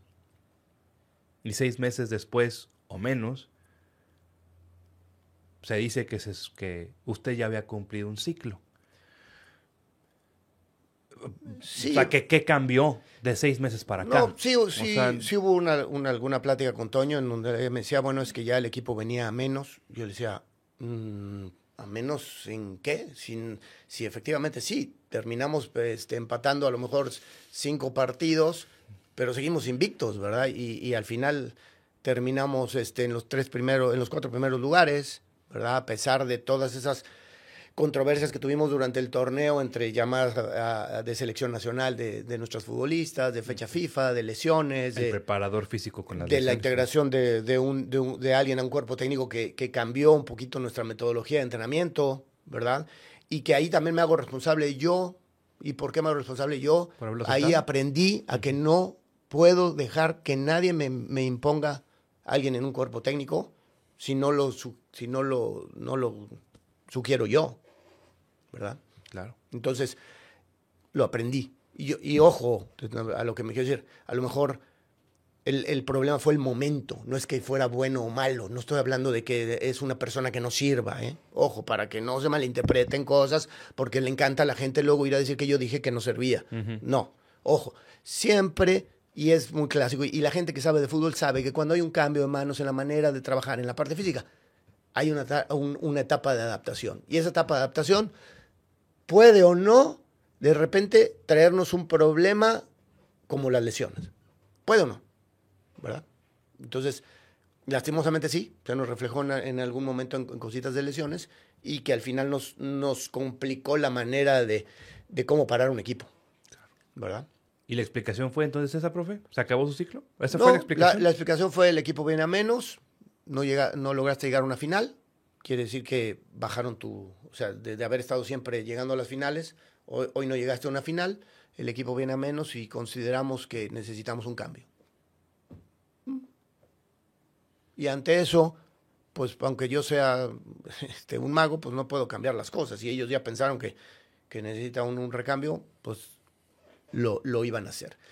Después sale todo ese rollo de que si el vestidor, que si no el vestidor. Mm. Pero lo del vestidor me lo venían tirando desde un año antes. Sí, cierto. ¿Me explico? O sea, que si eh, tiene un vestidor roto y que si no sirve y que si esto y que si el otro. Y los resultados a cada rato apaciguaban todas esas tonterías. A cada rato. Digo, yo sigo sin entender 122 partidos, 8 derrotas. oye, yo también. Este, pero, pero el fútbol es así. Sí, cualquier trabajo. Pues, cualquier trabajo. Sí, sí, sí, cambia, cambia. O sea, Porque, este, no, en algún momento eh, alguien que toma, que es el que toma decisiones, se levantó y en la almohada, la almohada le dijo, oye, ¿sabes qué? Yo creo que el, rumbo va por este lado. Y bueno, qué bueno eh, por esa persona que tomó, que haya tomado la decisión, que les fue bien, ¿no? Porque pues, lograron retomar un, campeonato. ¿no? ¿Y usted sabe quién fue el que tomó la decisión? No, no lo sé, y la verdad no lo pregunté. Yo, sí, yo sí me acerqué también a, a, a, preguntar, a tratar de, de, entender un poco más en ese, en, esa, en ese momento de frustración, mm. hasta, que, hasta que entendí que no valía la pena más que buscar eh, en mí mismo primero, en qué me equivoqué, ¿no?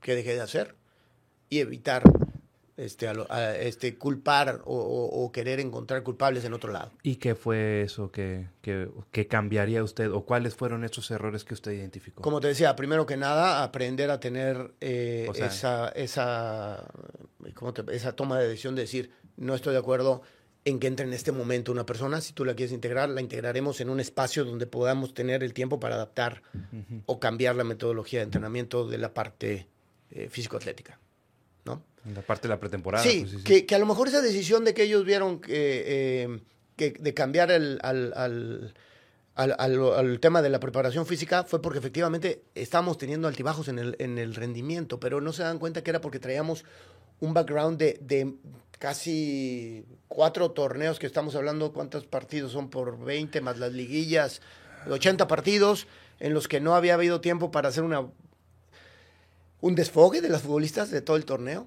y luego una, una vuelta al, al- al alto rendimiento con una buena pretemporada, con un buen gimnasio, con una buena parte este, de, resistencia aeróbica, con todo lo que, lo que necesita un futbolista, que es cargar la gasolina para una temporada.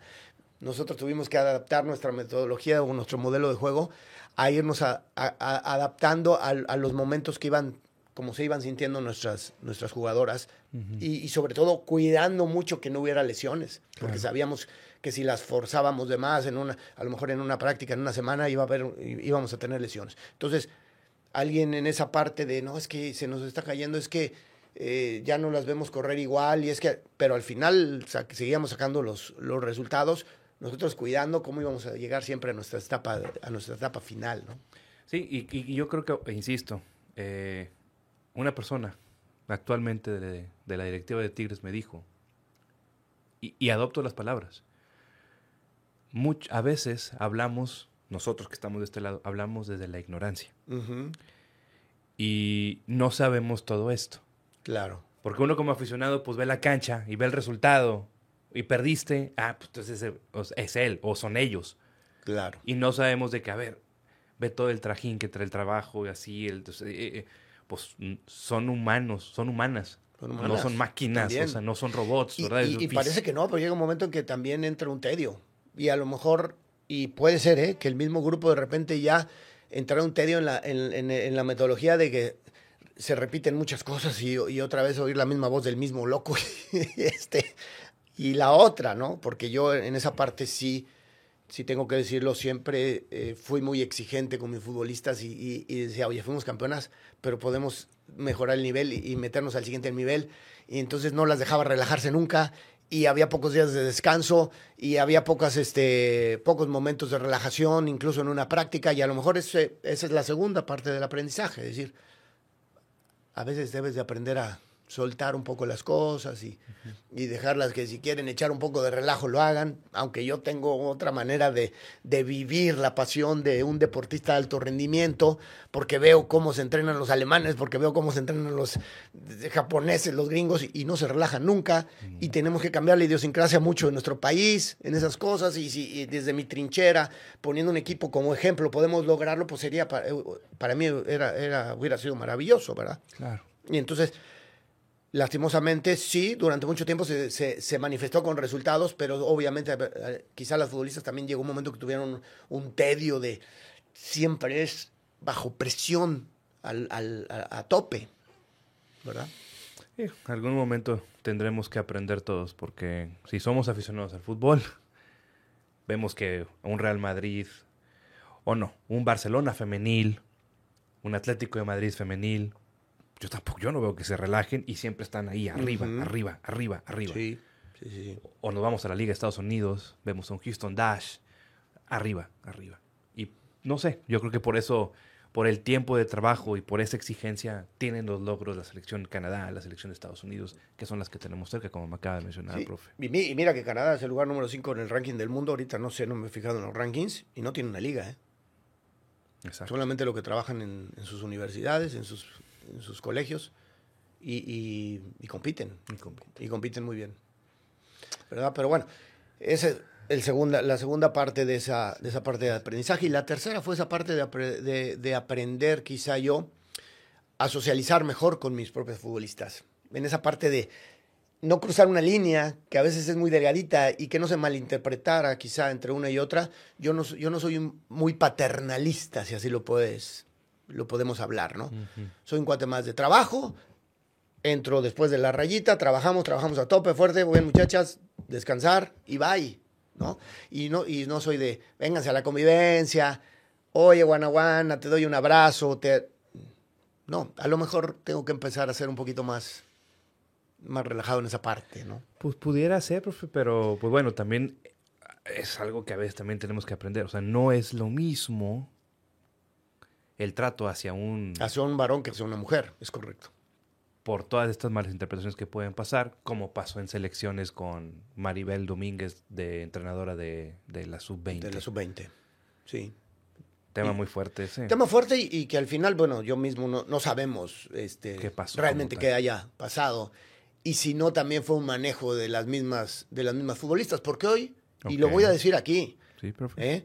Estamos pensando que todo lo que dice, lo que dicen, eh, vamos a hablar del, medio femenino, tiene una verdad absoluta. Y muchas veces sabemos que está manipulado.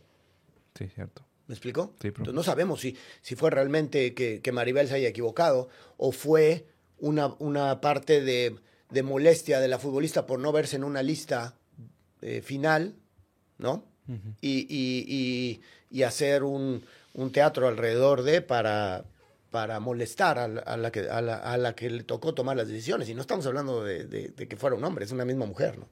Claro. Y entonces hoy, hoy en esa, en esa parte de cómo se ha ido dando este cambio de equidad y de igualdad de género y todo eso, que yo lo veo fabuloso y que bueno, pues tengo hijas, mi esposa, sé que, claro que, que todo mundo merecemos eh, igualdad de trato, igualdad de paga, igualdad ante este, trabajos iguales, paga igual independientemente si sea mujer o sea hombre, ante el respeto que debe de tener un, un, hombre por cualquier persona que, que, que, a, la, que a la que trata, ¿no? Claro.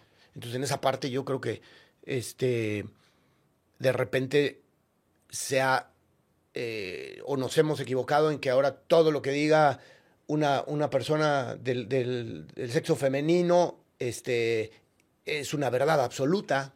Tampoco es así, ¿no? Definitivo. Se tiene que investigar, sobre todo porque son acusaciones muy fuertes. Muy fuertes. Muy fuertes, muy, fuertes. que pueden acabar con, no con carreras, con vidas. Mira, y, me voy a ir a otros, a otros ámbitos, en, otras en, otro, en, en otras cosas platicando precisamente este debate, ¿no? De cómo es tu trato con las jugadoras, oye, que si el varón este, le puedes gritar y mentarle la madre y a lo mejor a la, perdón que lo diga aquí, pero a lo mejor a la jugadora obviamente debe haber un respeto por el simple hecho de ser hombre o mujer, no puedo llegar y mentarle la madre, ¿verdad? O sea, hay una manera de dirigirme a ella. Y salía un tema, decía, mira, no me vas a creer en mi, en mi empresa, en mi empresa, un directivo espectacular de 30 años en la empresa, no sé qué, de repente una, una chica a la que, la que le dijeron, sabes que hoy ya tu chamba va hasta aquí, hasta este momento, eh, resultó que acusó de, este, al, al directivo, ¿no? De acoso. Dice, un tipo intachable durante toda la vida. ¿Y sabes qué pasó? Terminaron corriendo al, al, directivo sin ni siquiera haber investigado cómo vienen las cosas. Digo, híjole, pues es un tema complicado que no tiene nada que ver con, con, mi equipo, con Tigre, no sé qué. Estamos hablando de cómo, cómo es una generalidad y, y que, el, que, el, tema viene a raíz de que te digo, a veces la, la línea es muy cortita, ¿no? Entre la relación hombre-mujer en una relación de, de, de un tema de, de equipo, ¿no? Y que pasa no solamente en mi liderazgo como varón, le pasa en el liderazgo como mujeres a las mismas mujeres con, con quizá el día de mañana si, una, si hay una entrenadora, a lo mejor puede ser con un jugador, ¿no? Un entrenador dirigiendo varoniles puede, puede darse un tema de esos, ¿no? También pudiera ser, profe. Y bueno, pues al final de cuentas usted sale, Tigres contrata a alguien más, salen campeonas, yo sí lo voy a decir, por la inercia, porque fue cierta inercia de su trabajo, profe. No, no, no, no, no, no. A ver, perdóname que te diga. Yo, este yo, lo puedo decir. Yo sé que usted no lo va a decir y no lo voy a comprometer. Sí. no, no, pero es, es quitarle mérito. No, no le estoy quitando, ¿eh? yo no. Es simplemente agarró una inercia, ajustó ciertas cosas que tenía que que, que, que ese es un gran valor. Claro, claro, claro. El título, el título es de Tigres y del entrenador actual. no estoy quitando mérito, sino claro lo, comparo mucho con lo que sucedió, no sé si se acuerda, cuando sale Tuca en el 2003 y llega Pumpido. Ah, correcto. Sale, pues, igual, se va en una semifinal casualmente. Tuca se va en una semifinal perdida contra el Monterrey. Llega Pumpido. Son superlíderes, torneo histórico, llegan a una final y la, diferencia es que la perdieron. Acá en la femenil sí la ganaron. Pero fue, o sea, si, nos ponemos a pensar, pues fue, ustedes van a una semifinal, viene un cambio de técnico, llegan a una final, sí quedan campeones. Acá no. Y decíamos allá, oye, fueron seis meses y después se vino para abajo el equipo varonil. Acá siguieron arriba. Sí, de repente ya hubieron ciertas cosas que no empezaron a gustar dentro de la afición. Con, con, el, con el plantel de que, oye, y esto. Y luego que si se va, la, se, fue la asistente sueca. Y que luego empezaron a hacer ciertas cosas. Y luego que no, es que la sueca era la, la, la estratega. Ya ve como Hugo Sánchez y Egea. O sea, todo esto, ¿no? Claro. Todo lo que se pueden decir. Eh, por eso yo sí, yo, o sea, y se ven, cuando ves esas cosas dices, ¿sabes qué? Sí, o sea, sí tenía cierta inercia, porque es muy difícil cambiar metodologías en un mes, dos meses de trabajo, o sea, es un proceso. Proceso. Por eso digo, o sea, si ese título ya no es, es, de Carmelina y de Tigres Femenil, pero pues trae algo, sí trae un sellito por ahí, usted. Digo, sería muy presuntuoso decirte yo, sí, yo, lo voy a decir. ¿verdad? Pero yo, yo creo que hay que darle su valor al, al, liderazgo que, que llegó, ¿no? Y que a lo mejor fue muy inteligente en, decir, ah, el, error era este, me voy ahorita por ese lado y después ya veré cómo hago, hago mis cosas, ¿no? Puede ser, puede ser y, muy válido y hay que darle, hay que darle el, eh, ese mérito, ¿no? Que ahora haya cosas que no gustan, pero pues que a la afición también nunca la tienes contenta con nada. Con nada. Con nada.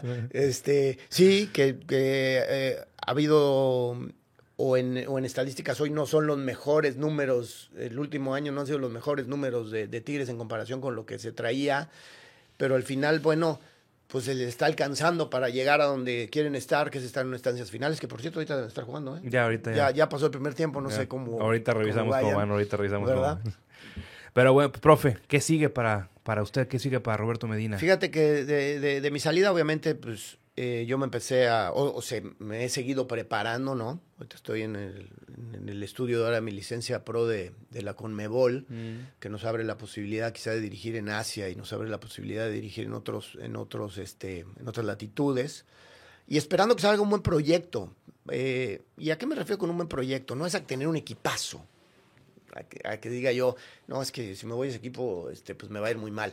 No, me refiero a un buen proyecto en el que la, la directiva entienda que cómo, cómo se va ah, armando, cómo se va estructurando, cómo se van consiguiendo pasos al corto, mediano y largo plazo y que entonces se tenga una visión de hacia dónde se va y no al eh, cortoplacismo, donde en cuatro o cinco fechas si no ganas ya eres un, tonto como técnico, ninguna jugadora sirve.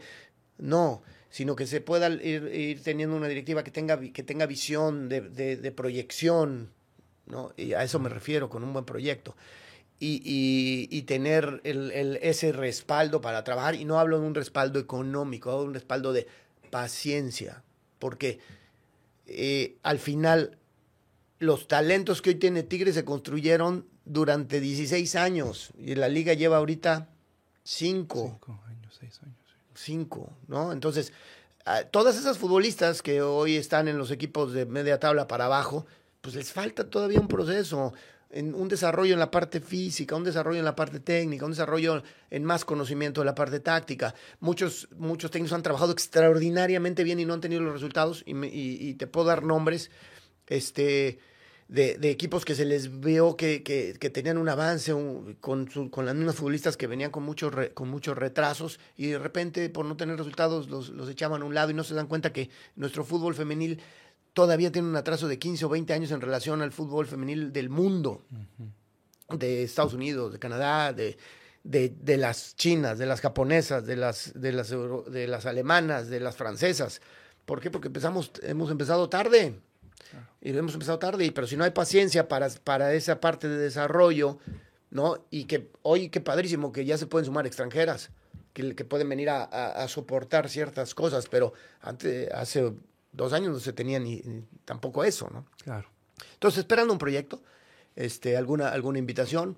Obviamente nos hemos dado cuenta que de repente piensan que Roberto Medina este, es muy caro, ¿verdad? Para lo que están este, pensando en, en, en, lo que quieren invertirle a ese, a ese fútbol femenil y, y, y, muchos no se acercan y eso te lo digo, o sea, de buena voz porque me llegó por un comentario de un, de un buen amigo que está cerca de un par de directivas Dice, no, es que ha de cobrar mucho ahorita, pues no podemos, podemos voltear a, a, ¿cómo se llama? A distraer un presupuesto que, que por sí lo necesitamos mucho en la varonil, ¿verdad? Claro. Y, y, al final nuestro fútbol, pues a veces vive con carencias también, aunque no lo crean, de muchos equipos. Sí, no, eso es una realidad, profe. Entonces, todo ya del lado femenil, ya al lado varonil. No, no, no, no. Eh, sí estoy abierto a cualquier, a cualquier, cualquier invitación. invitación. Que qué bueno que comentas eso. Y si hay algún directivo aquí que lo escuche, que no nos encasillen Ah, solamente al, al tema de, ah, es que dirige femenil, es muy diferente del varonil. No, señores, es más difícil dirigir el fútbol femenil. Hay que enseñar muchas cosas. Claro. Hay que, este, todavía llevan muchos procesos de, de- de- de maduración y, y que para uno como, como entrenador femenil te, te conlleva mucho más tiempo de cosas que de repente ya traen los niños desde más jóvenes y que para veces para un entrenador de varonil es más fácil. Pero a lo que quiero llegar con esto es que no, no estoy en- encerrado que sea un proyecto específicamente de fútbol femenil y que ojalá alguien en un momento dado también volteara a ver a, a- a Roberto Medina como para poder estar en un fútbol varonil. Ojalá, profe. Ojalá y pues el mejor de los éxitos, profe. Gracias por haber aceptado la invitación. Gracias por esta plática. Para mí es un orgullo y es un honor estar con una persona trabajadora, hecha aquí en casa. Sí, nacido en Ciudad de México, pero hecha aquí, Sí, sí. eh, profesionalizada aquí. Llegó a donde muchos no tenían ni idea de que pues, se podía llegar. Todo a prueba y error, profe. Y los éxitos ahí están. Los trofeos ahí están. Los logros ahí están. Y los números ahí están. A mí no se me va a olvidar nunca que ahí tuvimos un director técnico que ganó, que jugó 122 partidos, dirigió y solamente perdió 8. Hombre, muchas gracias Profe. por tus palabras de entrada y de salida, ¿verdad? Y un saludo a toda, a toda la afición de Tigres, que aunque me hayan reventado muchos, los llevo en el corazón de verdad, porque me hicieron sentir apasionado de defender también estos colores. ¿no? Claro, profe, y los títulos ahí están y eso nunca se va a olvidar. Muchas gracias. Y gracias a todos ustedes que nos pudieron sintonizar en este gran episodio con el mejor técnico de la rama femenil en México, con el profesor Roberto Medina. Síganos en todas las redes sociales de Solo Tigres, YouTube, Twitter, Twitch, Facebook, Instagram, arroba Solo Tigres. Profe, ¿dónde lo vemos usted, aparte de la tele? Aparte de la tele, pues nada más en mi Twitter, donde ya muchos se lo saben, porque ahí recibimos todos los, todos los haters, Todos a, los a todo lo que da y bienvenidos, ¿no? Perfecto, gracias, profe. Y pues nada, te habló tu buen amigo compañero Rubén Heredia, conocido como Rubik en las redes sociales. Y recuerda de comer frutas y verduras todos los días de tu vida.